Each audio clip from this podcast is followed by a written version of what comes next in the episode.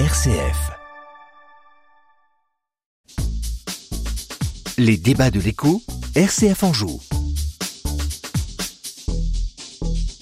joue. Durant tout le week-end dernier, il a animé le parc des expositions de la Porte de Versailles à Paris. Le salon Made in France a attiré une fois encore des dizaines de milliers de curieux dans la capitale venus découvrir les savoir-faire tricolores, la production bleu-blanc-rouge à la côte auprès des consommateurs. Hein. Selon une enquête récente d'Opinionway, 89% des Français veulent en acheter plus, mais un obstacle demeure et pas des moindres. Il s'agit du prix, d'autant plus en, cette période d'inflation. Ainsi, euh, toujours selon cette même étude, 60% des Français qui déclarent euh, renoncer justement à ce Made in France pour des raisons financières. Alors comment le rendre euh, plus accessible, comment encourager les entreprises à s'engager euh, dans cette voie sans que cela ne détériore leur compétitivité? On va prendre le temps d'en parler avec nos débatteurs, Morgan Barillet, entrepreneur angevin, et Didier Bessard, dirigeant de la société industrielle Packer, membre de l'Union des industries et des métiers de la métallurgie. Bonjour à tous les deux. Bonjour. Bonjour. Merci d'avoir accepté notre invitation. Alors d'abord peut-être euh, question directe Didier Bessard, mais est-ce que le Made in France c'est réservé aux, aux plus aisés? Aux plus aisés, c'est-à-dire euh, aux, gens qui ont, les moyens. Alors, euh, pour certains produits, je pense effectivement. Pas pour tous. On voit que sur les produits de grande consommation, euh, on a une concurrence de produits made in China très bas coût. Et effectivement, malheureusement, je pense qu'un certain nombre de personnes n'ont pas trop le choix euh, s'ils veulent acheter un certain nombre de produits que d'acheter ces produits-là. Donc euh, il y, a une différence sans doute entre les produits de grande consommation et les produits industriels comme ce que je produis, qui sont pas du tout en fait de la même façon euh, vendus ni la valeur ajoutée perçue par les par les consommateurs. Alors on voudrait tous hein, s'acheter du, français, du plus vertueux. encore faut-il pouvoir se, l'offrir. Morgan Barry, est-ce que vous êtes vous pensez que c'est c'est accessible Made in France et notamment pour pour les Français, la plupart des Français? Bah, on, a, on a répondu, enfin la question vient d'être euh, un petit peu répondue, c'est-à-dire que l'accessibilité, effectivement, il faut pas que le Made in France devienne une marque qui crée forcément du haut de gamme et se décorelle de la réalité euh, des, gens. Donc ça, c'est un premier risque. Et puis ensuite, euh, il faut que le Made in France il soit cohérent. Si c'est simplement une marque et que derrière, finalement, on a un coût écologique, énergétique plus important qu'un produit qui viendrait d'ailleurs, parce qu'en fait, on n'a pas les outils, on n'a pas les, choses. Si on veut faire un téléphone Made in France, par exemple, c'est une catastrophe. Mm. ça deviendra une catastrophe écologique. D'abord, on n'a pas les équipements, euh, on n'a pas les infrastructures, ça demande euh, des choses énormes, donc c'est pas possible. Donc ça ne peut pas être vrai pour tout. Euh, et après, si on voit le Made in France comme une consommation locale, bah ça peut être faux. Euh, si je suis à Lille et que j'achète du Made in France qui est fabriqué à Marseille, il vaut mieux que j'achète à Belgique. Euh, ça, il y aura beaucoup moins d'impact écologique. Donc euh, c'est une démarche qui est un nom packagé, je pense, pour amener l'écologie et de la plus-value dans un pays où on a eu de cesse que de casser les plus-values qu'on avait et les savoir-faire que l'on avait. C'est-à-dire qu'on essaye de rattraper un petit peu ce que nous étions, c'est-à-dire qu'on était sur de la valeur ajoutée, on n'était pas sur de la productivité énorme type Chine. Euh, contre laquelle je n'ai rien, mais voilà. Et, et euh, pendant longtemps, on a essayé de concurrencer ces pays en se rendant compte que c'était impossible parce que le coût du travail n'a de toute façon pas les mêmes mmh. les, mêmes coûts. Et, et on essaye de rattraper un petit peu tout ça avec du made in France en mettant de la surcouche et en mettant des rajouts de coûts euh, supplémentaires parce qu'ils seraient fabriqués en France, alors que la plupart des choses étaient déjà en partie fabriquées. Parce qu'un made in France, c'est pas 100% fabriqué en France. Et euh, si on est là-dedans dans cette optique, il va falloir aussi qu'on revoie un petit peu euh, ce qu'on est capable d'émettre en CO2, puisque ça pourra pas être cohérent. C'est soit on a un CO2 mondial avec un taux que l'on limite, et dans ce cas on a une productivité globale.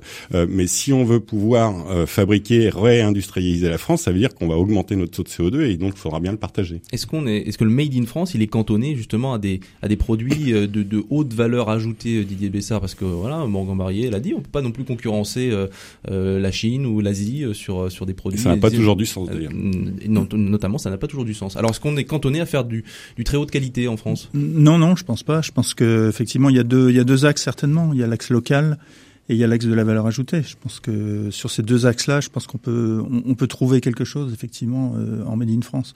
Maintenant, effectivement, je suis d'accord. Il faut pas euh, euh, se ruer sur tout en pensant que finalement il faut fermer les frontières et puis ne plus rien importer parce que en fait, c'est pas la réponse, c'est pas la vraie réponse. C'est pas la démondialisation le Made in France?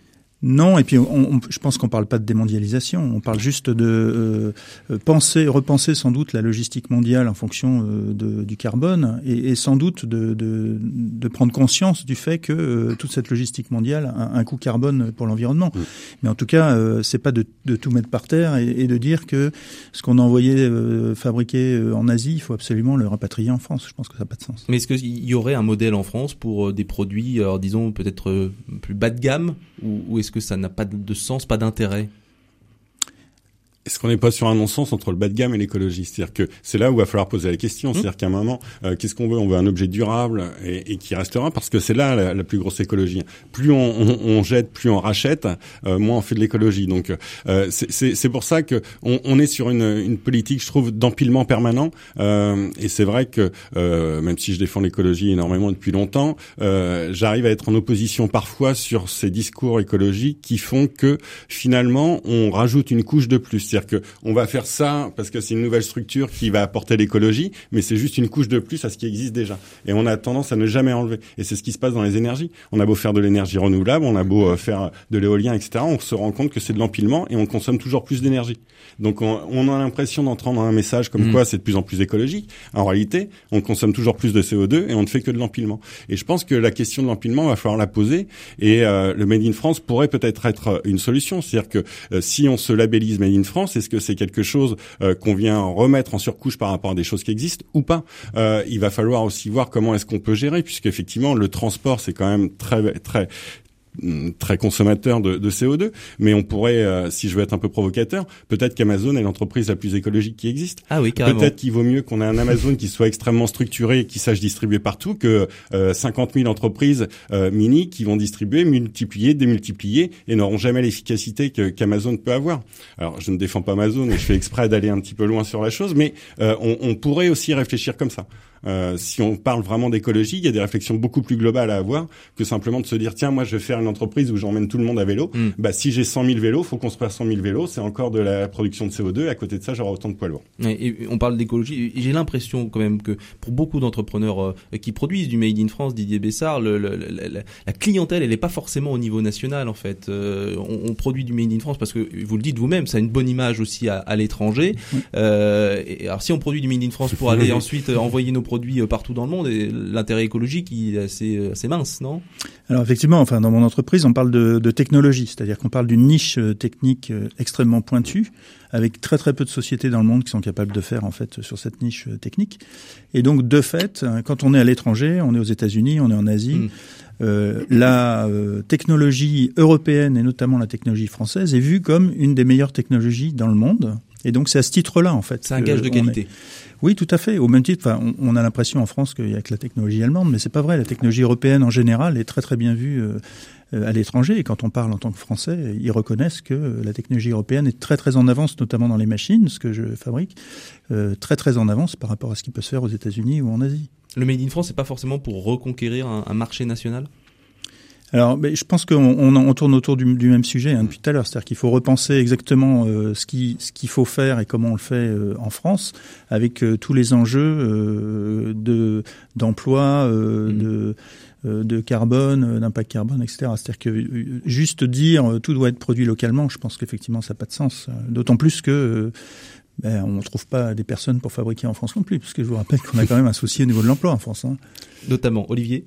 Euh, Morgan Barillier, tout à l'heure vous avez ah, évoqué... Ah, attendez, vous entendez plus. Allez, Olivier. Tout à l'heure vous avez évoqué l'idée de, de, de, de surconsommation, etc. Est-ce qu'il n'y a pas à la base euh, un questionnement euh, auprès du consommateur? Est-ce que c'est pas le consommateur qui doit aussi changer d'attitude? Si, mais les consommateurs, on leur fait peur en leur parlant de décroissance. Moi, j'aime le terme de croissance raisonnée. C'est comme ça que l'agriculture a commencé à sortir des choses, et je pense qu'il faudra avoir. On va pas pouvoir arrêter la croissance. La croissance, c'est ce qui nous fait vivre. En revanche, la croissance, c'est le pire ennemi de l'écologie. Donc, il va bien falloir amener la notion de croissance raisonnée et d'expliquer aux gens aussi pourquoi est-ce qu'on n'a pas de surcouche. Mais on voit quand même que euh, l'occasion fonctionne de plus en plus, que euh, le reconditionné mmh. fonctionne de plus en plus. Il y a de plus en plus d'entreprises qui disent bah nous les téléphones, on en achète plus des neufs, on prend plus que des reconditionnés. Euh, donc euh, il, il, va falloir effectivement trouver une corrélation, mais il faudra bien qu'on diminue un petit peu notre impact. Et effectivement, les surcouches ne font que ça. Et le Made in France n'est pas une, une, réponse à mon avis à ça. c'est plus une illusion. effectivement, une marque, c'est très bien pour l'étranger, mais si vous voulez, si on prend dans le vin, par exemple, vin nature, où on a des gens qui sont très écologiques, etc. Bon, bah ils vendent 97% de leur production à l'étranger. Ils exportent tous par avion. Voilà. Donc à un moment, soyons cohérents déjà avec ce qu'on produit, ce qu'on prône comme discours, et essayons d'avancer euh, sereinement. Et dans ce cas, on pourra avancer. Et le consommateur derrière s'y retrouvera en fait. Euh, si, si le consommateur, on lui dit, bah ta machine à laver, euh, écoute, euh, je prends des, des, prix vraiment hasard énormes, 5000 euros, mais tu vas pouvoir la payer sur 10 ans, mais elle durera 20 ans. Ou ta machine, elle, elle te coûte 400 euros, mais tous les ans t'en changeras. Euh, on a bien vite compris que quand on fait l'addition, à un moment, ça fonctionne pas. Euh, voilà. Est-ce qu'il n'y a pas un problème justement par rapport à ça, par rapport à l'information qu'on donne aux consommateurs Est-ce qu'on va assez loin dans, dans, dans l'information du, du coût écologique d'un produit? Est-ce que c'est lisible le Made in France, euh, euh Didier Bessard? Alors, Morgan dit non, mais ça l'est toujours pas. Euh, je pense qu'on a essayé de mettre des, de l'information euh, avec des qualifications, etc. Mais c'est très nébuleux. Et puis en plus, quand on dit fabriqué en France Qu'est-ce que ça veut dire Qu'est-ce qui est fabriqué en France À l'intérieur de ce qui est fabriqué en France, il y a des trucs qui sont fabriqués dans le monde entier, qui sont à l'intérieur de ça. Euh, si on monte quelque chose en France ou si on le fabrique entièrement, on va, on va labelliser de la même façon. Donc euh, euh, voilà. Pour revenir sur le consommateur, je pense qu'on on, on, voit déjà une tendance, et, et, notamment, je pense au niveau de l'habillement, euh, euh, sur le fait que les générations un peu plus jeunes arrêtent de consommer euh, n'importe quoi, réutilisent, reprennent du, du, du réutilisable, et, et, je pense que c'est un bon signe, c'est-à-dire que effectivement tout part du consommateur mmh. quelque part. Bon, puis le consommateur économique, hein, de, de, fait aussi. Hein. Oui, mais moi, moi j'aime bien le terme éconologie, c'est-à-dire qu'on a vraiment les deux, c'est-à-dire qu'on est dans l'économie et dans oui, l'écologie. Et, et c'est là où il faudra lier, parce que de toute façon, ce qui fera changer les gens, ça reste l'économie, c'est le pouvoir économique, c'est ce qu'ils dépenseront. Donc c'est là-dessus qu'il faut euh, quelque part s'acharner à montrer que l'un n'est pas forcément euh, opposé à l'autre et que bah on pourra s'y retrouver si on met aussi des outils qui peuvent le permettre. Et on sera obligé de toute façon avec les fameuses voitures électriques qui sont un non-sens, mmh. mais quand on voit le prix que c'est, euh, de toute façon, il va bien falloir aider des gens à les, à, à, à, à les acheter sur plus longtemps. Mais il faudra bien qu'elle dure plus longtemps. Donc Parce que si, si, si euh, la voiture meurt mmh. avant la fin du crédit, ça va être problématique. Donc l'État doit intervenir selon vous pour, euh, pour renforcer le patriotisme économique je, des Français Je ne sais pas si c'est l'État. Après, c'est un, un, mode euh, d'organisation. Mmh. C'est-à-dire que euh, il, il, faut voir un petit peu comment est-ce qu'on est capable d'accompagner des gens qui n'ont pas forcément les moyens vers des choses qui seront un peu plus bénéfiques sur la globalité et, et, et, et pour l'ensemble des gens. Donc c'est une réflexion un peu plus globale. Il ne s'agit pas d'être interventionniste de l'État en permanence et dire que c'est l'État qui va subventionner, mais par contre que l'État mette des outils ou des possibilités et la capacité de réflexion autour de tous ces enjeux serait important. Il ne le fait pas, il ne le fera jamais. Euh, ses ambitions sont autres. Il pense PIB, l'État c'est le PIB, le PIB doit augmenter, sinon ça va pas bien en France, et si le PIB augmente, le CO2 augmente. Donc en fait, euh, on, on, est sur de la foutaise, et le Made in France est là que pour masquer tout le reste. Vous êtes d'accord avec ça, Didier Bessard? Je pense que, alors, moi, je suis contre l'intervention systématique de l'État mmh. parce que finalement, à la fin, ça freine beaucoup de choses, ça augmente finalement euh, globalement sans doute la consommation de carbone parce que ça met plein de personnes en plus pour gérer de la paperasse et donc ça sert pas à grand chose. Je crois plus dans des euh, dans des, euh, des, des applications mmh. ou des ce qu'on a vu avec Yuka par exemple est très très intéressant. C'est-à-dire qu'en fait on, fait, on peut faire basculer en fait euh, le consommateur à partir du moment où on l'informe et c'est pas forcément l'État qui va informer. Et donc on, on voit qu'on on a capacité euh, de choisir à partir du moment où on a les éléments en main. Mmh. Et donc le, ce qu'il faut, c'est donner les éléments euh, dans les mains du consommateur pour qu'il choisisse. Mmh. Bon, il y a toujours cette question de, de prix. Je reviens sur ça parce que j'ai l'impression aussi que quand on, on, on, prend le parti en tant qu'entrepreneur de, de, de, produire en, en, France, on met euh, quelque part à mal un peu sa, sa, sa compétitivité. Euh, j'ai l'impression, en tout cas, il y a beaucoup d'entrepreneurs qui nous le disent, euh, produire ici en France, d'accord, mais euh, mais forcément ça se répercutera sur euh, sur nos prix parce que parce qu'on peut pas tenir ce rythme-là. Euh, comment on fait pour pour alléger, produire en France sans, sans sans freiner la compétitivité des entreprises? Ben, faut, soit faut être sur une niche très très spécifique. Ouais. alors je, je suis pas complètement d'accord. Le coût de la le coût de la main d'œuvre est, est, très cher en France à l'heure. Mm. Euh, maintenant, euh, les personnes, euh, quand elles travaillent dans les entreprises, peuvent être très efficaces aussi. Donc on a une, une certaine compensation, mais c'est pas ça qui efface la totalité du coût. Euh, de toute façon, on en revient à la même chose, c'est-à-dire que si on a une taxe carbone globale, euh, on va payer plus cher ce qui vient de loin, on va favoriser finalement euh, les consommations de produits plus locaux. Euh, et puis, bah, de toute façon, on va sortir de toute façon le, le, la, la, la, valeur ajoutée euh, qui va rester euh, quelque chose qui est vendable, mmh. même avec des coûts importants. Là, il faut faire de la R&D dans mon entreprise, il faut avoir des bureaux d'études développés. Ça, c'est possible dans des pays qui ont des savoir-faire très spécifiques. C'est pas possible ailleurs. Et par exemple, aux États-Unis, je, je suis infoutu de trouver des personnes qui ont suffisamment de savoir-faire, alors qu'en France, on les trouve très très bien. Donc, euh, euh, on a quand même quelque chose en France qu'on peut utiliser euh, dans cet aspect technique et qui n'est pas coûteux au sens global, mmh. puisque en fait on trouve de l'efficacité euh, dans les personnes à coût. Maintenant, la vraie question qui se pose, c'est on peut pas faire des tâches répétitives euh, à des personnes qui n'ont pas de qualification, parce que là, euh, effectivement, le coût de la main d'œuvre euh, ne va pas du tout en France. Vous, vous parliez, vous mentionniez la, la taxe carbone. Est-ce que Morgan Barrier, selon vous, elle va jouer sur un, un regain pour le, le, Made in France cette taxe carbone? Ah, Il faudrait qu'elle joue. Moi, moi, je suis un défenseur de faire une corrélation prix prix euh, coût carbone global. C'est-à-dire qu'il y a que ça qui fera changer les gens. Quand on aura un lapin qui vient de Nouvelle-Zélande, euh, qui inévitablement coûtera plus cher que le lapin qui est en France parce que son taux carbone Ce qui sera plus élevé, hein. les gens achèteront mmh. forcément celui qui vient de France. Et pas parce qu'il sera made in France, parce qu'il aura un coût moindre, parce que c'est la réalité, parce qu'on oublie de calculer les coûts carbone de chaque chose que l'on importe. Il n'y a pas de globalité. Donc euh, on sépare. Et après en France, on se vante en disant regardez, on est en dessous des tant de pourcents, etc. Bah oui, on fait tout fabriquer euh, ailleurs. On est 80% mmh. dans le service en France.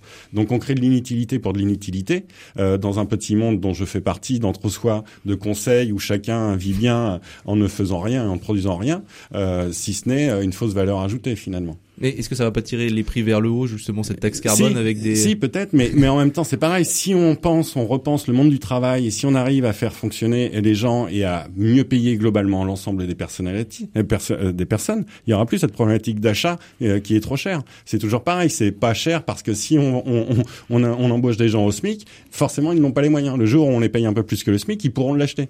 Donc en fait, ça dépend dans quel sens on va et quand est-ce qu'on commence à amener quelque chose. Est-ce qu'on veut simplement faire du bénéfice avec de la valeur ajoutée? Ou est-ce qu'on veut développer un modèle économique, national, euh, etc., qui a du sens. Et pour ça, on réinvente les entreprises. Et c'est pour ça que je pense que les transformations passeront d'abord par les entreprises. Il faut rien attendre de l'État à ce sujet-là. Et grâce à leur transformation et à leur perspicacité, eh bien alors, euh, les politiques changeront. Donc à, à, vous de jouer, c'est ça, messieurs? En, par, en partie, pas que, mais. mais ça, oui. Vous voulez réagir peut-être?